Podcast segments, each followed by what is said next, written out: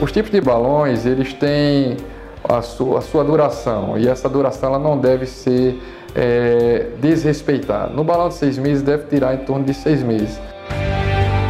Oferecimento AL7 Saúde. Soluções para empresas e profissionais liberais que atuam na área da saúde. Quer saber mais? Entre em contato 83 99905 2222.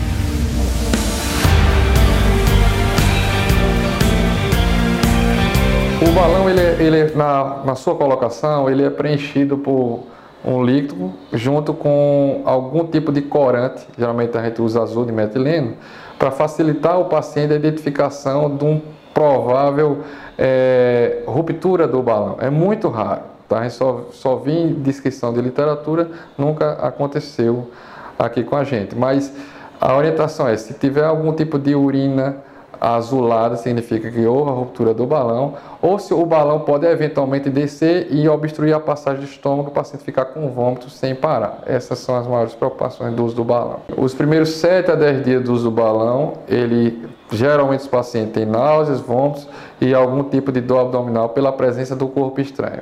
A gente deixa muito analgésico, muita medicação para náusea e para vômitos pacientes e após 10 dias eles já estão melhor adaptados.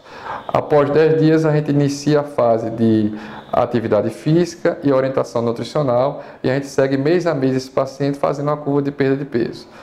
Os tipos de balões, eles têm a sua, a sua duração e essa duração ela não deve ser é, desrespeitada. No balão de seis meses deve tirar em torno de seis meses. Quando se passa do tempo, a parede do, da próstata do balão ela pode favorecer a ruptura. Esse balão pode migrar pelo intestino e causar uma obstrução intestinal. Então tem que ser sempre respeitado o intervalo do uso do balão e sua remoção por endoscopia na data certa.